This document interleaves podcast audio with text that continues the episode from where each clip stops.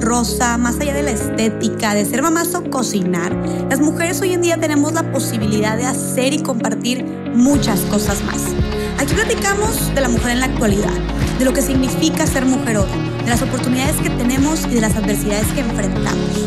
Hoy más que nunca es momento de hablar sobre nosotras lo más posible, para así informarnos, educarnos, inspirarnos y con esto crear mujeres libres, auténticas y poderosas. Mi nombre es Jessica Fernández y esto es Más allá del rosa.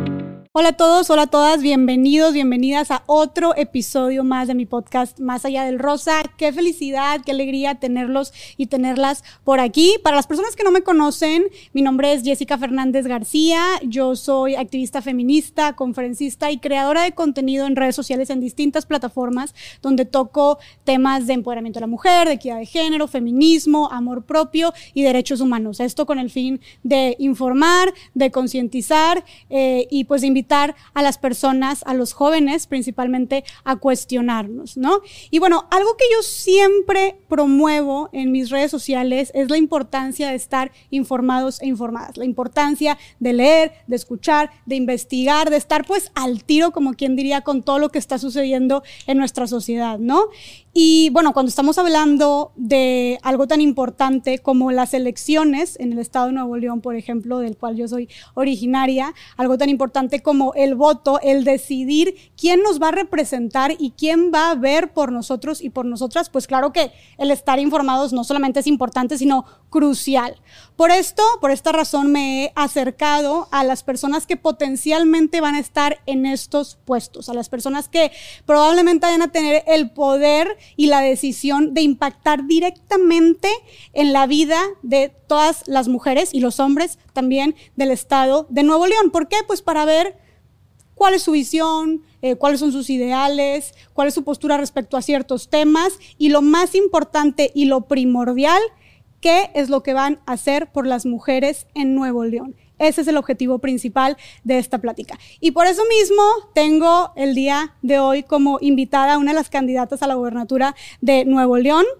Eh, Clara Luz Flores, es un gusto tenerte aquí con nosotros. Bienvenida. Al contrario, Jessica, mil, mil gracias por darme la oportunidad de platicar contigo y con todas las chavas y chavos que, que te escuchan siempre y que ahora tengo la oportunidad de platicar con todos. Claro, no, sí, este, creo que los temas que vamos a tocar el día de hoy son temas de, de suma importancia y pues que necesario también que la juventud, que es principalmente la gente que me sigue en mi plataforma, pues sepa tenga un voto consciente, informado y responsable, ¿no? Ese es como el objetivo principal.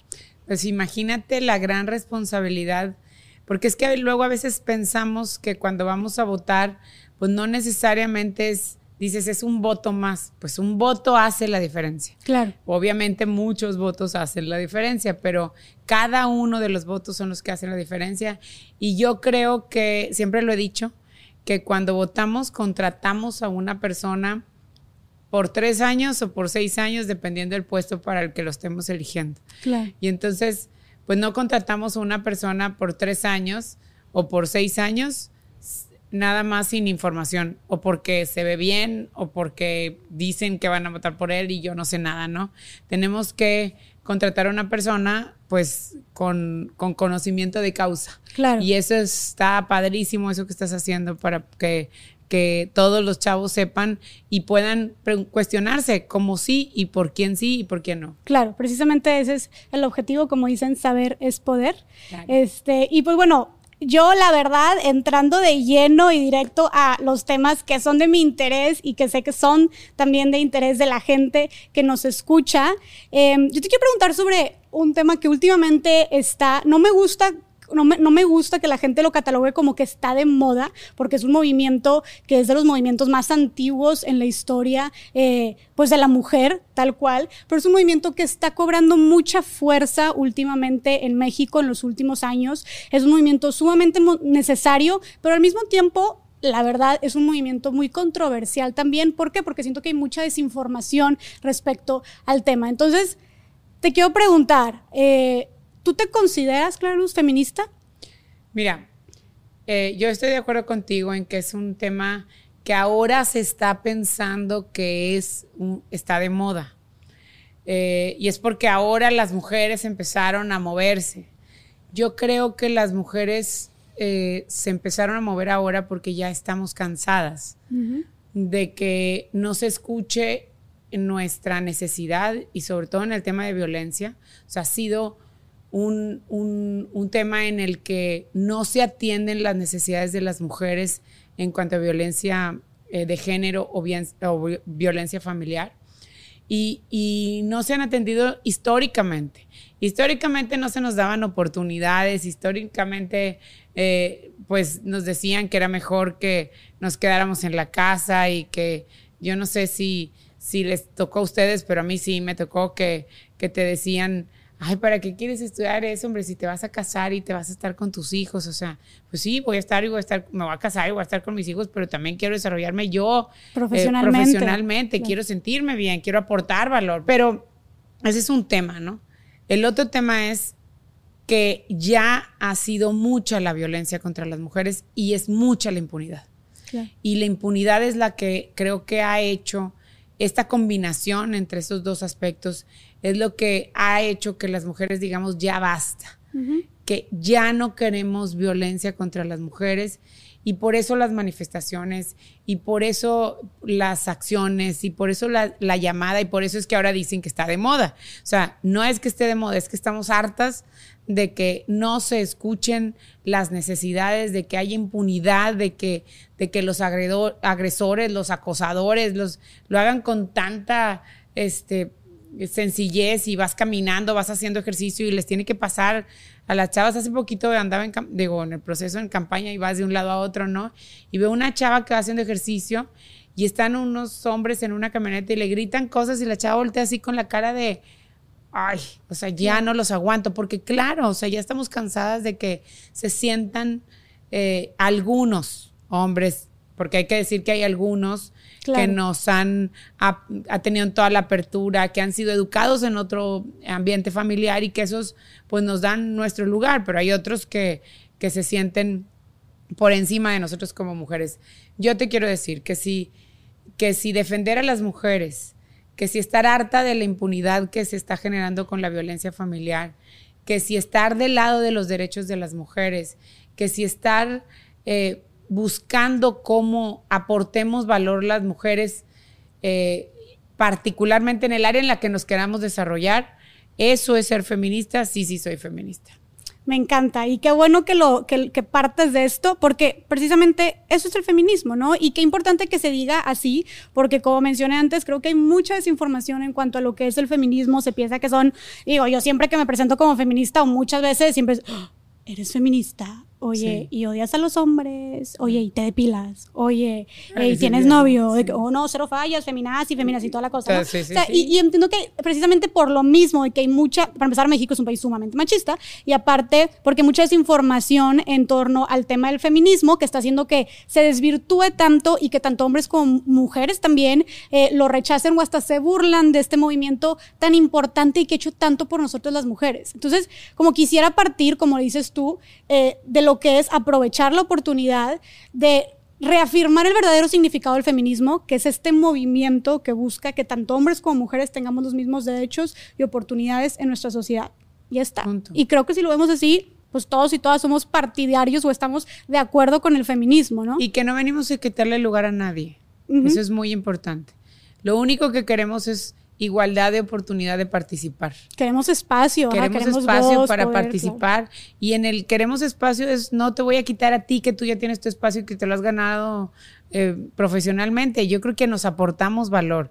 Te voy a contar una cosa que de que me pasó y que me formó, bueno, a mí me ha formado muchas cosas como a todo mundo en la vida, ¿no? Pero esto a mí me llamó mucho la atención porque me decía, hice unos hackatones eh, cuando yo fui tres veces presidenta municipal, para los que no tengo el gusto de conocer, antes fui diputada, fui presidenta de la Conferencia Nacional de Seguridad, he tenido una historia así mm, que tiene que ver con el servicio público, no con la política, con el servicio público. Y en esa historia te platico algo bien importante. Hice, hice unos hackatones porque yo decía, en esta, en esta parte donde las mujeres aportamos soluciones diferentes a los problemas de siempre. Entonces, tenían que desarrollar una aplicación para que en los mercados rodantes o los, a los comerciales, a los comerciantes ambulantes no, le, no abusaran de ellos ni los inspectores ni nadie, sino que tuvieran un espacio digno y que, y que se regulara. Y entonces dije, compro una aplicación o hago un hackathon con chavos de las universidades que vengan y participen y que nos aporten pues el prototipo y luego la aplicación, ¿no? Y entonces, este, pues desarrollamos, hicimos sábado y domingo sin dormir, ya sabes, yo les llevaba pizza y todo lo que quieran de comer, digo pizza y ali, todas las comidas así, y este, y se quedaron todo sábado y domingo sin dormir. Entonces ya como al final me dice uno de los hackers que son eh, que árbitros en el poder saber quién iba a ser el ganador, me dice, oiga, es que necesita seguir haciendo más hackatones pero haga hackatones de mujeres también, de puras mujeres. Y le digo, ¿y por qué? Por eso digo que no todos los hombres son así. Y le digo, ¿por qué tú crees? Yo, yo ya sabía dónde iba, ¿verdad? Pero quería saber su punto de vista, pero me dice, pues es que mire, nosotros en, las en, en el desarrollo de las aplicaciones, a los hombres se nos ocurren dos posibles soluciones de respuesta. Y a las mujeres se les ocurren pues mínimo cinco o más. Dice, y entonces esa es una habilidad que estamos perdiendo en la programación. Y le digo, de las mujeres. Dice, entonces hay que impulsar a las mujeres para que las mujeres puedan desarrollar esa habilidad más y que entonces tengamos más mujeres en la programación porque necesitamos en la programación mujeres. Y le digo, no, necesitamos en todas las profesiones la habilidad de la mujer porque aportamos habilidades diferentes.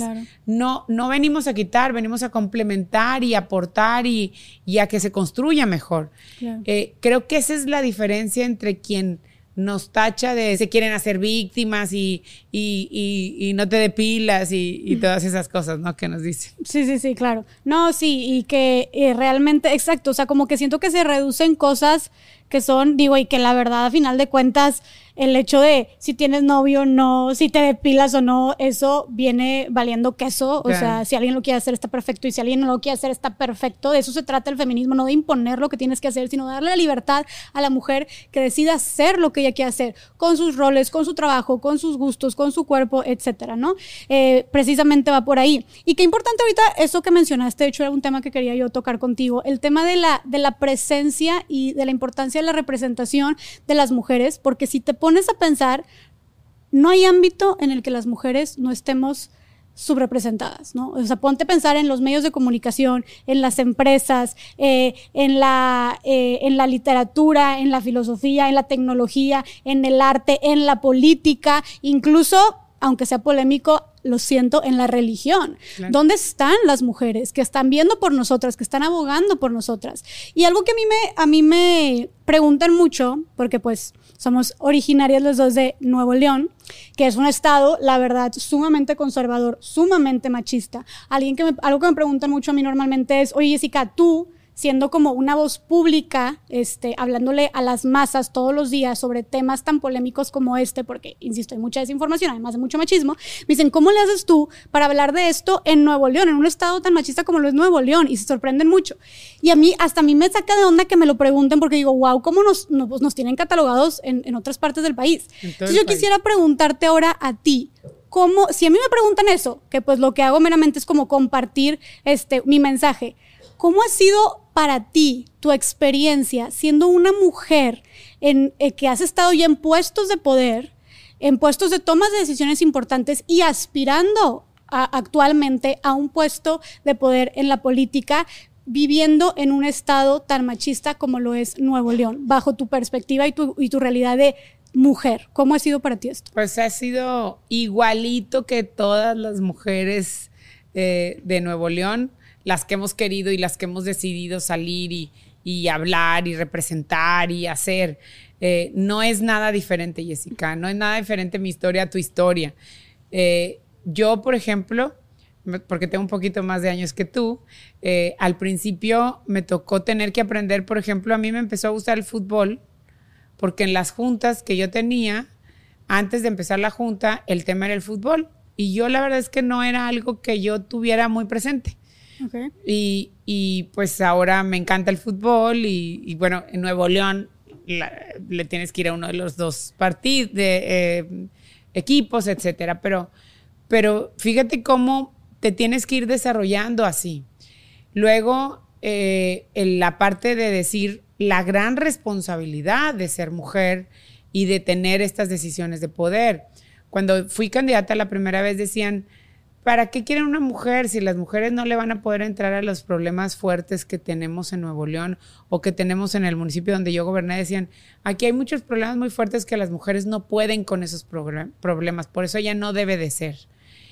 Luego... Eh, ¿Qué tipo de problemas? Perdón que te interrumpa, como seguridad. La primera vez que fui presidenta municipal fue en el 2009, 2012, una época muy difícil de la inseguridad de Nuevo León. Y, el argumento de, las personas que, estaban contendiendo contra mí era, ella no puede con la seguridad porque es mujer y como mujer no tiene nada, ¿no? No ha hecho nada. Y, luego, em, como mujer, imagínate, mujer y me embaracé.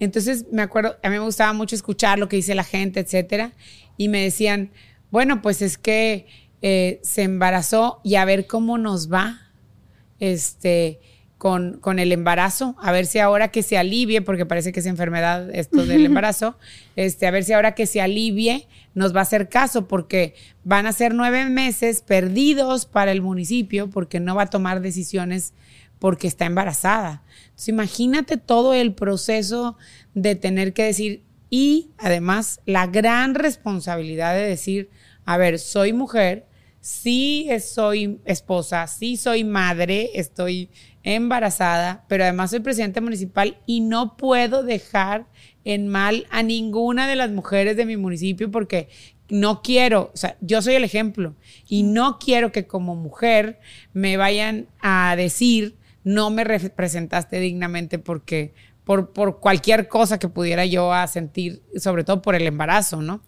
Luego, eh, decidí combatir la inseguridad en un aspecto diferente. Eh, los hombres generalmente eh, deciden combatir la inseguridad y lo único que se les ocurre, perdón, pero es porque no han tenido otra sensibilidad, es el tema, a la mayoría de los hombres, es el tema de más patrullas, más elementos, más eh, armas y con eso que van a ver que se me enfrente el que se me enfrente y yo voy por él, ¿no? Como por la fuerza. Sí. Y el poder, hace cuenta. Y yo no, y por el miedo, y por infundir miedo, ¿no? O sea, yo soy más poderoso porque yo infundo miedo. Y en el caso mío, en ese periodo y en los siguientes, fue crear un modelo en donde primero fuéramos a ver la razón del por qué el policía eh, solapa la corrupción, ¿no? ¿Qué le pasa? ¿Qué vive en su entorno? Y bueno, estaban mal pagados, tenían un problema familiar, etcétera. Y luego ir porque el delincuente se convierte en delincuente. O sea, no, no nacen delincuentes, no nacen y dicen los papás, fíjate que quiero que mi hijo que acaba de nacer sea el mejor delincuente del mundo. No, o sea, hay una razón. Y entonces me fui a investigar por qué. Hicimos un modelo extraordinario, digo yo, porque es completamente formativo, preventivo, generando oportunidades para todos los chavos y chavitos que, que, que por necesidad de sus papás, porque no tengan papás, porque se fueron a trabajar los papás, porque porque se tuvieron que salir de la escuela, pues estando ahí mejor se dedican a otro tipo de acción pues más delictiva. Y entonces les generamos oportunidades, les buscamos que les gusta, etcétera, y de ahí salen pues historias bien bien padres como la de como la de Juan Daniel, de la película Ya no estoy aquí. Juan Daniel eh, era, era parte de una pandilla de una colonia de, que tenía muchas pandillas muy complicadas y, y fuimos, hicimos un programa de prevención, me dijeron, yo a los chavos, a, todas las, las, pandillas lo que hago es decirles, a ver qué quieres, si quieres fotografía, fotografía, si quieres programación, programación, o sea, ¿qué quieres? Que o sea, tú vas y te acercas con, o, o, cuando dices, les generamos oportunidades, ¿a qué clase de oportunidades te refieres? A la que ellos quieran. Es que el tema es que que lo que ha pasado históricamente con los gobiernos, y, yo creo que es porque les falta la sensibilidad de la mujer, si te fijas, los gobiernos que, que, se mencionan, las pandemias, por ejemplo, los gobiernos en el país, los gobiernos de los estados en donde mejor se ha manejado la pandemia han sido gobernados por mujeres. O sea, es esta otra parte de esta otra visión diferente de solucionar los mismos problemas. Entonces, lo que hago yo es que hacemos un consenso y una plática con los chavos y les digo, a ver, ¿qué te quiere, ¿por qué? ¿Qué quieres? ¿Qué es lo que no te gusta? Pues es que me ponen a trabajar en la obra y no quiero. ¿Qué, qué quieres? Pues fotografía. Bueno, pues te consigo clases de fotografía y te desarrollas, ¿no? Y, y Juan Daniel y su grupo eh, querían clases de, de música colombiana. Entonces les conseguí un maestro de música colombiana, hicieron su grupo, empezaron a tocar en todos los eventos míos antes de que yo saliera a hablar, ellas tocaban. Luego eh, en uno de esos eventos pues hubo alguien que estaba haciendo un casting y lo encontró, lo invitó y fue y el que hizo la película Ya no estoy aquí. Y hoy eh, pues ganó, ganó muchos premios. El Oscar no, no lo ganamos, pero, pero yo le decía, este, le mandé un mensaje, le digo, oye, pues no ganaste el Oscar, pero ganaste mucho más y ganaste la oportunidad para que toda la colonia, para que todo el municipio y para que muchos chavos como tú vean que sí hay oportunidades. Y además ganamos la posibilidad de que haya gobiernos que volteen a ver lo que necesitan los chavos y que no nada más los acusen porque se visten de una forma o porque hacen alguna cosa, ¿no? Entonces, esa es la parte que nosotros como mujeres le aportamos. Y la gran responsabilidad, porque imagínate, si yo hago mal mi trabajo como, como mujer, pues eh, va a haber, voy a borrar una generación de mujeres que no les van a dar oportunidad porque van a decir, no, las mujeres no pueden porque Clara no pudo. O sea, tú sí sientes que el hecho de ser mujer en un puesto de poder en México em, te genera mucha más presión y muchas más expectativas que si fueras un hombre, por ejemplo. Mm, definitivamente, yo creo que a las mujeres nos cuesta doble todo, todo. No nada más en el puesto de, de poder, sino en cualquier decisión que tomemos nosotros como mujeres, nos cuesta doble. Porque hay mujeres que se deciden quedar en su casa a cuidar a sus hijos y estudiaron una carrera de medicina súper exitosa, pero dicen, me voy a quedar con mis hijos. Híjole, ¿qué hago? ¿Me quedo con mis hijos a educarlos o me voy? Le cuesta. Claro. Y, y a la que, como tú y como yo nos salimos, nos cuesta. Eh, porque decimos, bueno, sí, yo tengo mis hijos y quiero equilibrar a mis hijos, no los quiero dejar, pero me quiero salir a la calle a poder hacer las cosas que me gustan. A mí mi papá me dijo, o sea, vamos, yo, yo creo que yo soy producto de esa parte, tengo una mamá súper eh, autónoma, me llevaba con ella a trabajar y yo creo que es un ejemplo por lo que soy yo, pero también tengo un papá que también trabajó mucho, nunca me dijo que yo no podía porque yo era, soy hija de, de, de cuatro hijos, de una familia de cuatro hijos, somos cuatro hermanos, y soy la única mujer. Entonces mi papá me dijo que, yo le dije que quería estudiar leyes, pues soy abogada, y me dijo que yo no quería, que, que, que si yo estaba segura que quería estudiar leyes, porque la carrera de leyes de abogados era para hombres. Sí. Sí, sí, sí. y, eso, y, no es mi historia diferente a la de muchas, todas. Yo creo que hemos sufrido eso. Y, bueno, yo lo que yo le agradezco a mi papá, hay algunas que hubieran dicho, sí, cierto, papá, tienes razón. Y, no, dije, a ver, papá, bueno, dime qué es lo que no te gusta de, leyes. O sea, ¿por qué no? Y entonces me dijo que lo que no le gustaba era el derecho penal porque pues estaba así muy agresivo y entonces le dije, ok, vamos a hacer una cosa. Yo me comprometo contigo a que no me dedico al derecho penal y tú eh, me dejas estudiar leyes. Y me dijo que sí. Entonces yo digo que esas son mis primeras eh, formaciones en, en, en, la en las negociaciones y en los consensos, porque logré estudiar leyes y, y mi papá está feliz. Claro que ahora me dice que si hubiera sabido que me iba a dedicar a la seguridad, a lo mejor no me hubiera dejado, pero la verdad es que fue parte del proceso de poder cambiar las cosas. Claro, no, y creo que es parte de lo que dices, como estas expectativas que, que imponían sobre ti, este, que pues, digo, tus papás con todo el amor del mundo, ¿no? Lo que hacían era preocuparse por ti, no es que no querían que fueras exitosa ni nada, pero creo que eso le pasa mucho a las mujeres en, en general, ¿no? Tenemos todos estos eh, factores, todos estos roles, prejuicios, estereotipos socioculturales que nos siguen imponiendo a las mujeres por el hecho de ser mujeres, que nos siguen eh, pues presionando ciertas cosas, orillando a otras, implicando renuncias en uno u otro espacio o generando pues muchos más obstáculos que tenemos que enfrentar si queremos desarrollarnos eh, profesionalmente, por ejemplo. Y precisamente eso es una de las principales luchas eh, del feminismo, ¿no? Y hay mucha gente que opina como que yo, a mí me cuestionan mucho como, a ver, Está bien, ya entiendo el, significado del femenino, pero a ver, dime un solo derecho que no tengan los hombres, eh, digo, que no tengan las mujeres, que sí tengan los hombres. Uno solo. Aquí ya hay equidad, o sea, la ley, ante la ley ya hay equidad, ya no estamos como en, en África o en países árabes y, ok, al menos en la cultura occidental yo reconozco que legalmente hombres y mujeres tenemos los mismos derechos, pero igualdad legal no es lo mismo a igualdad real, ¿no? Porque, digo, hasta hace 70 años, menos de 70 años, las mujeres en México no podemos votar. No se nos considera ni capaces ni importantes para votar y ser votadas. Entonces, naturalmente, lógicamente, seguimos como acarreando, jalando, arrastrando todos esos prejuicios, estereotipos, roles, ideologías que siguen discriminando de alguna manera a la mujer y favoreciendo de alguna otra manera al hombre. ¿Tú qué opinas de todo esto? No, pero además que lo normalizamos, Jessie. Claro. O sea, muchas veces nosotros decimos bueno, es normal, hombre, sí se ríen, o sea, no sé, tú lo sabes aquí. Eh, las reuniones, las carnes asadas, lo que sea, es los hombres de un lado y las mujeres del otro lado, porque los hombres tienen chistes particulares que las mujeres no pueden escuchar.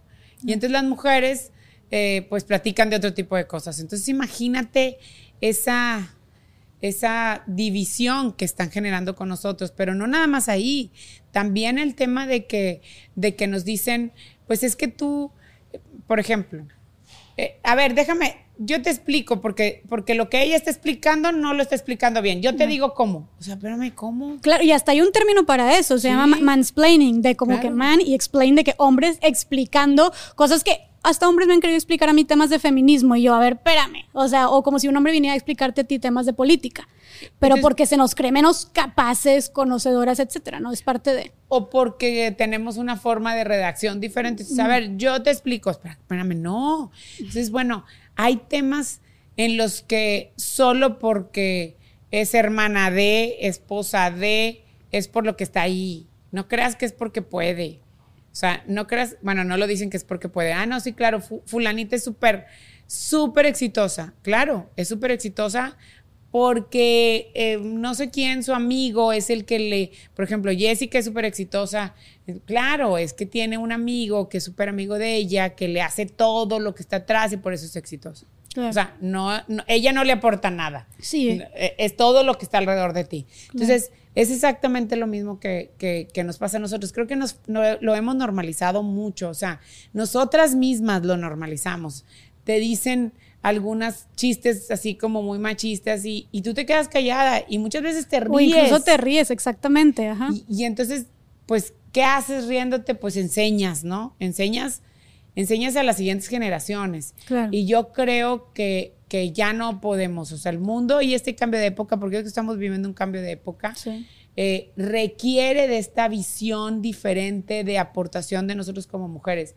Mira, hace poquito estaba pues leyendo algo que tenía que ver con esto y decía, bueno, es que las mujeres fuimos educadas, fíjate, desde, desde que siempre, desde todos nuestros ancestros. Los hombres se iban, eran los fuertes, entonces se iban a luchar con, los peligros y se iban a traer la comida, ¿no? Y las mujeres nos quedamos a cuidar a los niños, a hacer consensos, a, que la, comida que traían los hombres, pues hacerla más productiva, a limpiar, a, no, no, no, y a, guardar y a ver cómo hacíamos para que no se echara a perder la carne, no sé, ese tipo de cosas que hacían las mujeres, este, estoy hablando de la época neandertal, y entonces desde entonces son habilidades de conciliación, son habilidades de educación, son habilidades de poder potencializar eh, los pocos elementos que tengamos, incluso naturales. Habilidades que el hombre no aprendió desde entonces. Y no las aprendió porque estaba luchando para traer comida, ¿no? Hoy, y yo te digo ya en mi ámbito, en el gobierno necesitamos esas otras habilidades necesitamos estas habilidades de consenso que hoy se llaman este, habilidades neurolingüísticas, pero necesitamos estas habilidades de consenso, necesitamos estas habilidades de, empoderamiento, de autoestima, de impulso, de, de, poder decir, a ver, esta situación de la, de la pandemia no nos va a parar, hay que salir adelante, podemos hacerlo, ese tipo de cosas que, que sabemos hacer bien las mujeres. Claro. Claro, completamente de acuerdo. Este, creo que urge promover la la presencia de mujeres en los espacios de poder, en los espacios de tomas de decisiones importantes, porque pues tan sencillo como tener mujeres ahí va a hacer que se empiecen a, ver temas que nos interesan a nosotras, este, que tengan que ver con nuestra agenda, ¿no? Y deja tú también la importancia de de la representación, de lo que esto significa para las niñas más chiquitas, para las adolescentes. Hay una, eh, cuando eh, pasó recientemente todo el tema de Kamala Harris, que fue la primera mujer, pues vicepresidenta de los Estados Unidos, yo vi un chorro de fotografías que se me hicieron súper poderosas, se me puso la piel chinita, porque eran niñas viendo la, pantalla y cómo ella estaba comprometiéndose a tomar este puesto. Y, e incluso salió ahí en, en el periódico una niña que le dijo a su mamá, mami, ¿y por qué no son dos mujeres? En lugar de hombre y mujer. O sea, porque ella ya veía la posibilidad de que fuera una mujer la que estaba también asumiendo el puesto de la presidencia, ¿no? Porque se les abre, se abre como estas opciones y esas alternativas a las niñas más chiquitas al ver que gente con la que se identifican, que se parece a ellas, están asumiendo estos puestos. No dicen, pues yo también puedo, pues también puedo ir por ahí, ¿no? Es como se les abre este, estas opciones. Entonces, qué importante también tener mujeres en todo tipo de puestos de liderazgo. O sea, no solamente lo de la política, hablo de los puestos directivos en las empresas eh, también en los medios de comunicación, en todos los ámbitos que podamos eh, ver de la, de la sociedad. Y ahorita, eh, claro, tú mencionaste un tema de, de, cómo se, educa a los, a los hombres y a las mujeres, ¿no? Desde hace mucho tiempo. Y a mí me interesa saber hablando precisamente sobre temas de equidad de género, yo sé que tú tienes un niño chiquito, un, un hijo chiquito y una hija chiquita, ¿no? ¿Cómo es que tú eh, hablando de la importancia de estos temas de equidad de género, ¿cómo es que tú promueves la equidad de género en la educación con tu hijo e hija desde casa? Bueno, primero te tengo que contar una historia ahorita que decías de Kamala. Eh, me decía eh, Clarita, mi hija ahora en el proceso cuando empieza la campaña, me dice, mamá, ¿por qué todo mundo te dice que, es la, que, que serías la primer gobernadora? ¿A poco no ha habido otra? Y yo, pues no, no, pero ¿por qué, mamá? ¿Qué pasó? ¿Cómo no ha habido otra? Pues porque, explícale, explícale que, que, lo que pasa es que pues no había oportunidades para las mujeres. ¿Y por qué no, mamá? Pues porque entonces yo me pongo a contarle toda la historia. Es que eso no puede ser, mamá. Los, las mujeres tenemos las mismas oportunidades que los hombres. No puede ser que no nos den permiso de hacer cosas como gobernar entonces es, un temotota el ejemplo que le estamos poniendo a, nuestros hijos. Yo en la casa, pues trato de hacer eso, de empoderar a, Clarita, de empoderar a Alejandro, de Alejandro. Alejandro hace, apoya desde, desde ayudar a recoger los platos y de ayudar a hacer cuando hay esa oportunidad hasta poder generar ideas, pero siempre en igualdad, siempre en inclusión, siempre con las mismas oportunidades, siempre con, con las mismas eh, oportunidades de, competir por algo. Eh, trato de no hacer que sea competencia, trato de hacer que sea una parte de autoestima, de que se lo ganen, lo trabajen y se lo ganen, pero con las mismas oportunidades. El tema es que desgraciadamente salen a la calle, van a la escuela y en la escuela los ponen la fila de las niñas y la fila de los niños. Ok. Y entonces ahí entonces llegan y me dicen, a ver mamá, ¿cómo? Okay. Aquí nosotros somos iguales y en el colegio hay la, firma de, la fila de las niñas y la fila de los niños. Ok. Entonces, es, tenemos mucho trabajo que hacer todavía. ¿Qué cambiarías tú, ahorita que mencionas eso del colegio, qué cambiarías tú entonces de la educación integral o académica para fomentar una sociedad más equitativa? Definitivamente hay que revisar todos los planes de estudio de las, de los, de las, desde kinder hasta eh, primaria y secundaria. Obviamente al principio es lo más importante hay que revisar. En una de las acciones que estamos haciendo en el plan tenemos un consejo que está haciendo todo lo que se requiere para darle la vuelta al tema de la educación en, México, en México y en Nuevo León. Y digo en México, te voy a decir por qué. Porque yo creo que también siendo ejemplo podemos ser ejemplo para políticas públicas en México. O sea, teniendo en Nuevo León esas posibilidades, vamos a poder darle la vuelta no nada más a Nuevo León, sino hacer ejemplo en políticas públicas para que en México también se tomen en cuenta. Y ya lo hicimos en nosotros, en el municipio, en Escobedo, yo lo hice y generamos este modelo. Este modelo fue eh, es ejemplo nacional con los componentes que tienen. Me puse a desarrollar desde la Conferencia Nacional de Seguridad Pública Municipal estos estas ámbitos y, ámbitos y componentes que pueden tener estas dos habilidades y, esta, y, la seguridad desde la prevención y desde la proximidad y desde cómo hacer seguridad. Y es ejemplo nacional y es ejemplo hasta internacional, Jessica. O sea, hay una eh, organización que es eh, trabaja en los 16 objetivos de la ONU con la ONU.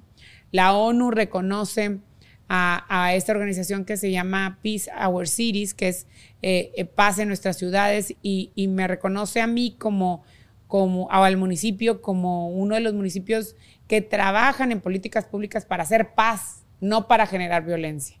Y, y internacionalmente, bueno, pues formo parte de este grupo, me nombran como una mujer pacificadora, cuando mi tema es la seguridad, fíjate. Pero entonces el tema es la seguridad y lo que haces es ir, darle la vuelta a ese tema y decir cómo generar paz, porque al final la seguridad debiera ser no, no estar cuando el delincuente llegue y detener al delincuente. Es que no exista la posibilidad de que el delincuente se convierta en delincuente, que le llamo yo eliminar la fábrica de delincuentes, o incluso que no haya la posibilidad de un delito. O sea, desde la prevención. Claro, desde, desde la armonía en la comunidad para eso. Y eso se tiene que hacer desde la educación también. Y en la educación es, es trascendental que eduquemos a los niños y a las niñas con igualdad, con inclusión, con empatía, con compasión, para poder entendernos entre, entre todos y que las siguientes generaciones sean diferentes y no tengan que sufrir o tengan que vivir, o tengan que luchar, o tengan que marchar, porque no se les dan oportunidades o porque seguimos en impunidad. Claro. Me, me eh, ahorita mencionas como este, pues, que será modelo eh, de seguridad, que dices que, que, pues al parecer fue muy exitoso, pero ¿qué, qué, qué tiene, o sea, me podías explicar a mí, eh, que no estoy tan adentrada en el tema, ¿qué tiene este modelo de seguridad que resultó ser exitoso? O sea, ¿qué hiciste diferente y qué vas a hacer, o sea, cómo lo vas a implementar también para Nuevo León? Mira, tiene aspectos importantes. El primero es la dignificación de los policías, o sea, que se les pague bien, que sean parte de una familia, que se les reconozca lo que hagan, que se capaciten más, que el que más se capacite sea más eficiente, etcétera. Segundo, que es no nada menos importante, es que los policías, el sistema de medición para los policías sea en base a los sucesos, o sea, en base a los delitos que suceden y en base a la confianza que la gente le tiene en la corporación. O sea, yo no mido la eficiencia de la policía en base a si hay más patrullas, si hay más policías y si son más rudos. Yo lo mido la eficiencia de la policía en base a lo que la ciudadanía dice que le tiene confianza a esa policía y en base no nada más a que el ciudadano tenga que ir a denunciar, sino que en base a que el ciudadano con el solo hecho de que le roben en su casa, ese ya cuenta como un delito para que la policía tenga que inhibirlo, aunque el ciudadano no, no vaya a denunciar. Porque obviamente el ciudadano no va a denunciar, porque si va a denunciar, pues no tiene confianza, pues nunca pasa nada. El 96%, fíjate, el 96.6% de los delitos en Nuevo León se quedan impunes.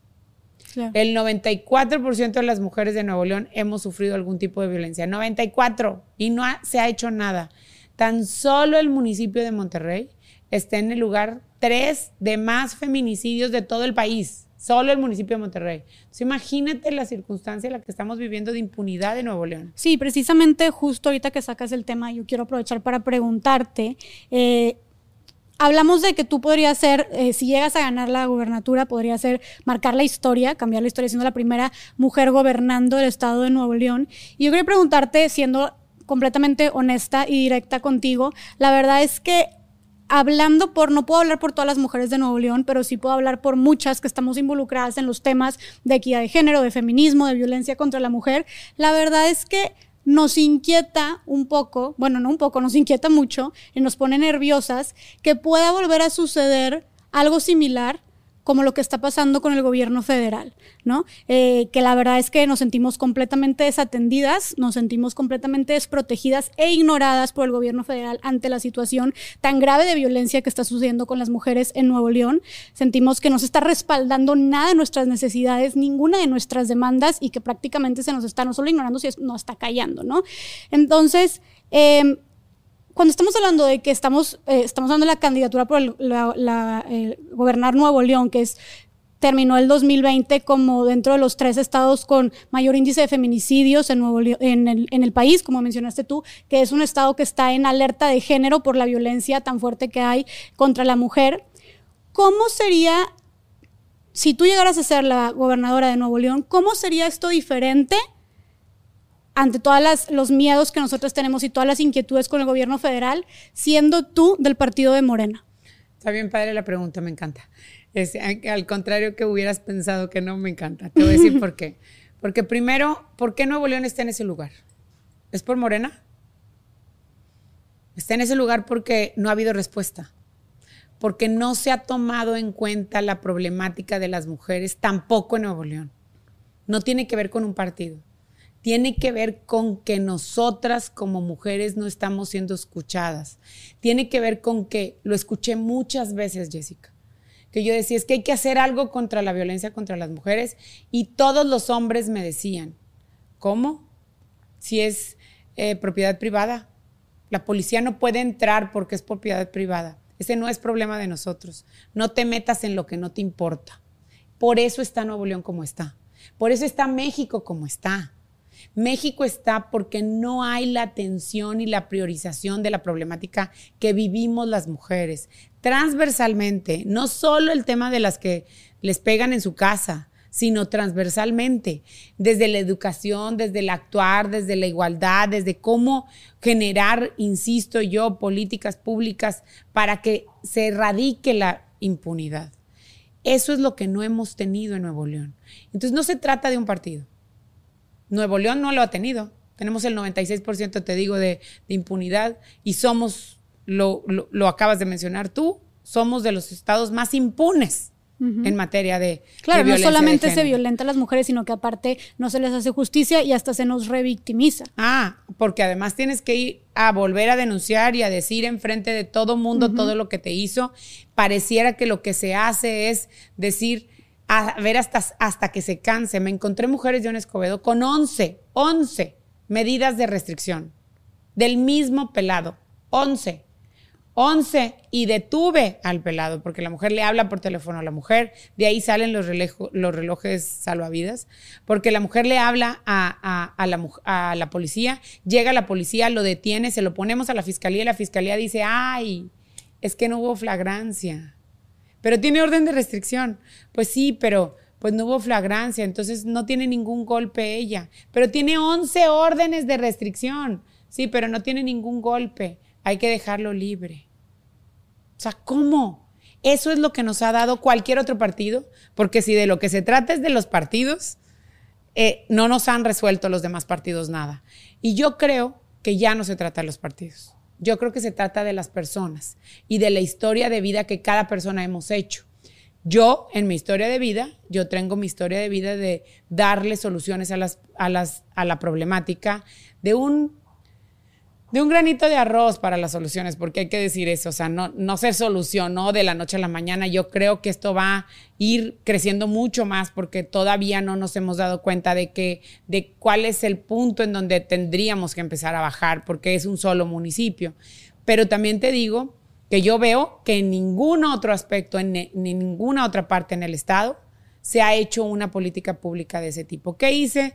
Pues te digo, los, relojes, los relojes salvavidas son unos relojes que después de un proceso de seguimiento y de atención integral a la mujer, eh, puede oprimir un botón la que está en grave circunstancia de, que se acerca con nosotros, obviamente que tenemos que saber que ella existe, aprieta un botón y la policía que está más cerca, porque tiene GPS en los relojes, la, patrulla que está más cerca llega lo, lo, antes posible precisamente para salvarle la vida a la mujer. Tiene que ver con un, un programa que hicimos que se llama Puerta Violeta, que en la Puerta Violeta es un programa transversal eh, multifactorial que atiende desde la prevención, desde la educación de los niños, de qué les pasa, hasta ah, pláticas matrimoniales, porque hay hombres que nos dicen, aunque no lo puedas creer, yo la quiero mucho, pero le pego porque mi abuelo le pegaba a mi abuela y porque mi papá le pegaba a mi mamá, y esa es la forma que le podemos demostrar nuestro cariño. Entonces, eh, nos falta, culturalmente nos falta muchísimo y tenemos que hacer muchísimo. Y hoy no pueden venir candidatos a decir que ellos ahora sí lo van a hacer cuando en su historia de vida no lo han hecho. Ok. Y precisamente hablando de la situación, del contexto, eh, de cómo estamos, digo, como dijiste tú, nos enfrentamos ante una problemática enorme, ya hablamos un poquito de en dónde estamos, dónde estamos parados, que las cifras y, la, la, situación es abrumadora. Pero entonces yo te quiero preguntar, Clara, y esto es como ahora sí, lo primordial y lo que a mí más me interesa de esta plática es, ¿a qué te comprometes tú hacer si llegas a ser gobernadora del Estado de Nuevo León? ¿Qué te comprometes a hacer tú por las mujeres de Nuevo León? ¿Cómo nos vas a ayudar entonces? Ya viendo todo esto, ¿qué vas a hacer así directa y específicamente por nosotras? Mira, primero, ya me comprometí a hacer una, una secretaría de protección para las mujeres y para los niños víctimas de violencia. Esta secretaría no es una secretaría, porque ya sabes, ya empezaron a decir, ah, va a ser una secretaría de la mujer para meter a todas las mujeres ahí. No, es una secretaría para proteger a las mujeres. ¿Y de qué manera las protege? Te voy a decir cómo, haciendo transversal todas las, las políticas públicas. Ya hay una instancia que se llama el organismo de protección eh, a favor de las mujeres, niños, niñas y adolescentes. Pero ese organismo no tiene presupuesto y no tiene políticas públicas. Lo único que hace es sesionar una vez al mes y, lo preside el gobernador. Y, bueno, pues nada más está ahí, no existe. ¿Qué va a hacer esta secretaría? Va a articular. ¿Por qué una secretaría? Porque tiene que articular desde la Secretaría, las políticas públicas de la Secretaría de Educación, en el programa de la Secretaría de Educación, de verificar que todas las la educación que se les está dando a los niños desde la fila de los niños y las niñas, ese tipo de cosas para que se genere una cultura a favor de las mujeres. Pero además, eh, la idea es el compromiso real, pues los relojes salvavidas para todas las mujeres que puedan tener violencia, la política transversal de las de las puertas violetas en donde hay desde trabajadores sociales, desde técnicos, desde, desde organizaciones civiles. Es muy importante que esta no es una eh, política exclusiva de los gubernamental. Participan mucho las organizaciones pues civiles. Como alternativas pacíficas, ¿no? Como alternativas. de la mano de ellos.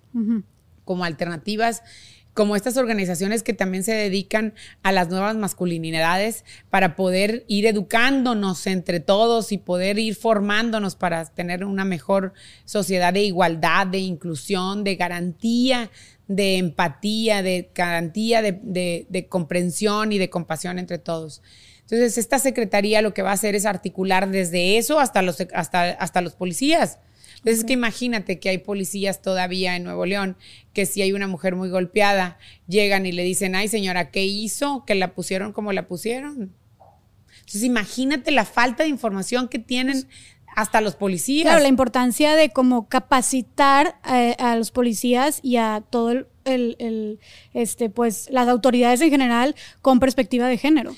Es esta secretaría va a tener objetivos medibles, específicos, para ir garantizando que vamos creciendo en la educación de la perspectiva de género desde el gobierno y desde las educaciones desde formativas hasta la autoridad que pueda generar esta cada una de los servidores públicos. Ok, y Clara, eh, dentro, del, dentro del feminismo, justo ahorita que estamos tocando el tema de qué propones y qué vas a hacer tú por todas las mujeres de Nuevo León.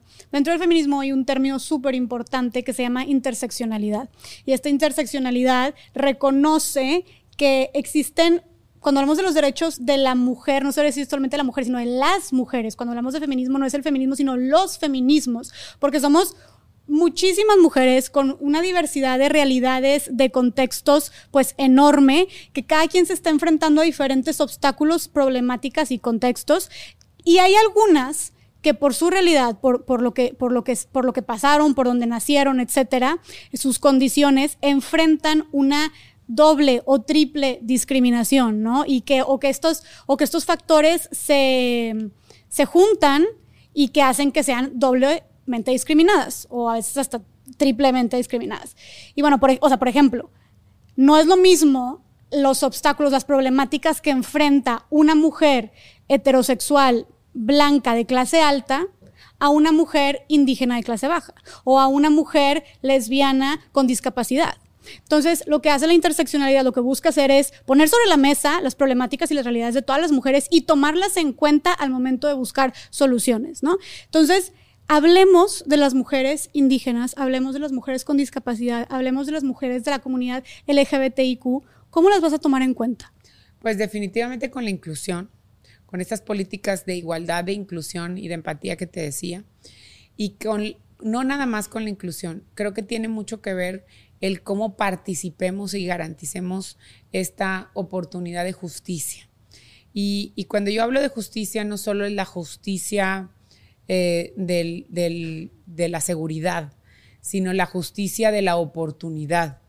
Eh, yo me he comprometido a tener un gabinete paritario, me he comprometido a trabajar, a, impulsar estas, estas labores de las mujeres hice yo ya un decálogo de acciones específicas para y por las mujeres.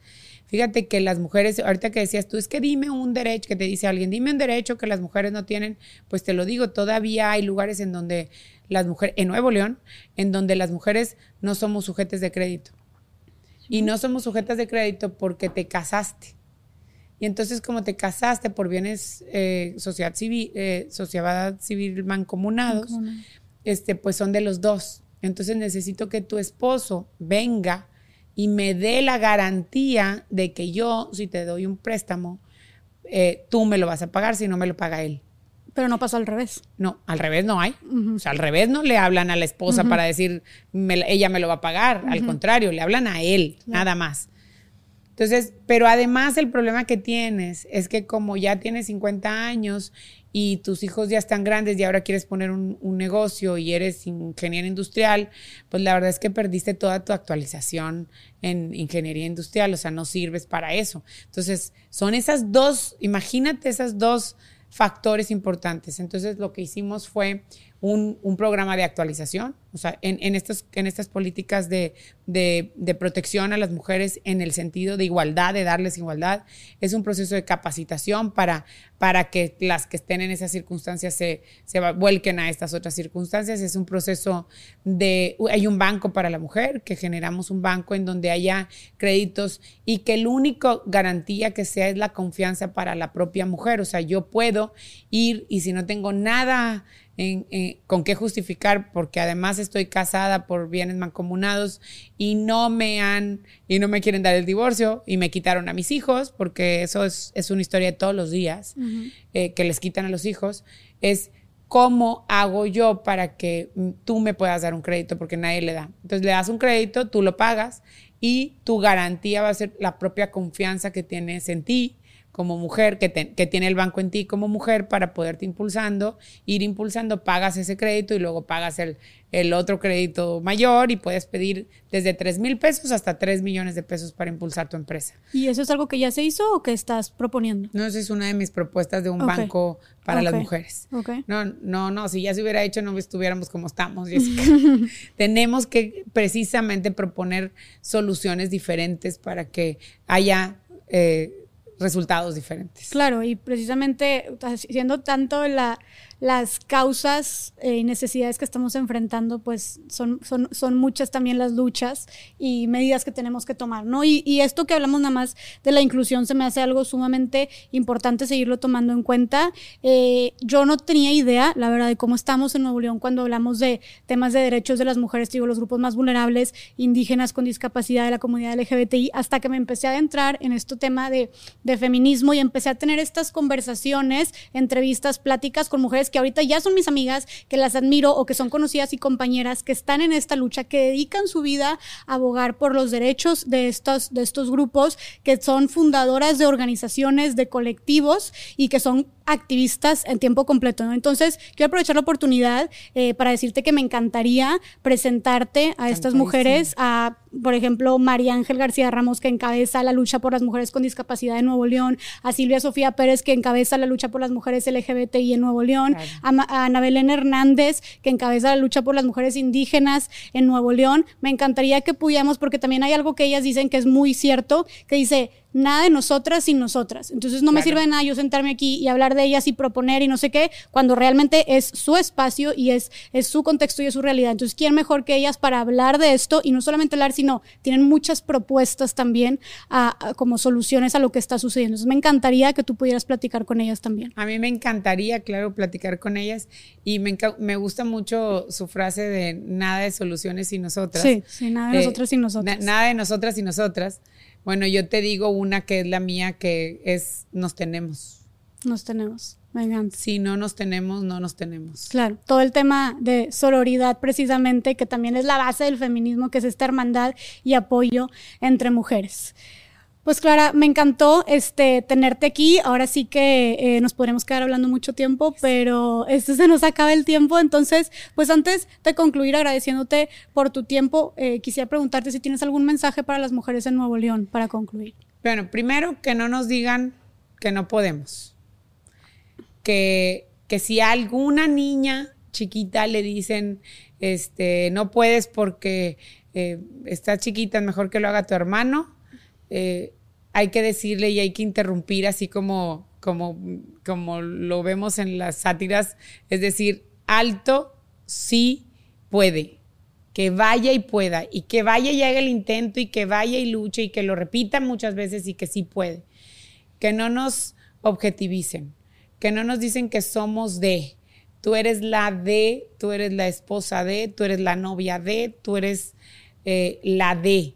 Las mujeres tenemos nuestro propio valor. Y ese valor no tenemos ningún inconveniente en que nos digan que lo que hacemos puede ser mejorable. Claro que puede ser mejorable, pero es de nosotros, no es de alguien más. Eh, decirles que estamos ya casi, falta muy poquito para que, para que podamos tener esos espacios de justicia, para que, para que se nos quite ese hartazgo, para que podamos construir esa oportunidad de tener cero impunidad o de trabajar en la impunidad desde todos los ámbitos de competencia. Que no nos digan que, por ser mujeres no podemos denunciar una u otra cosa porque no tenemos eh, elementos para hacerlo. Que no nos digan ya 10 órdenes, que no nos den 10 órdenes de restricción y que al final termina el hombre, este caso de esta, de esta mujer Abril, en donde termina ya el hombre matándola porque precisamente no hubo ninguna acción de eh, acompañamiento de justicia para ella. Esa es la impunidad a la que le tenemos que poner alto. Así que yo les diría a todas que nos tenemos, que nos hagamos ese equipo, que busquemos todas esa oportunidad, que no nos demeritemos solas, porque hay que decir algo. Cuando alguien saca la voz, las otras dicen, ay, pero pues es que es feminista porque tiene tiempo. Yo como tengo muchos hijos, no tengo tiempo de ser feminista. No, puedes ser feminista educando a tus hijos, ¿eh? O sea, no necesitas venir al programa, no necesitamos muchas mamás feministas educando. Necesitamos a todas las mamás feministas que estén apoyando a sus hijas yo precisamente por mi hija y por mis hijos es que estoy en esto, por eso quiero ser candidata, por eso quiero ser gobernadora, por eso voy a ser gobernadora de la mano de muchas mujeres y hombres que queremos hacer las cosas diferentes. Porque en esta elección no está en juego la gobernatura. En esta elección está en juego el futuro de Nuevo León y eso es lo que tenemos que identificar y hacer valer.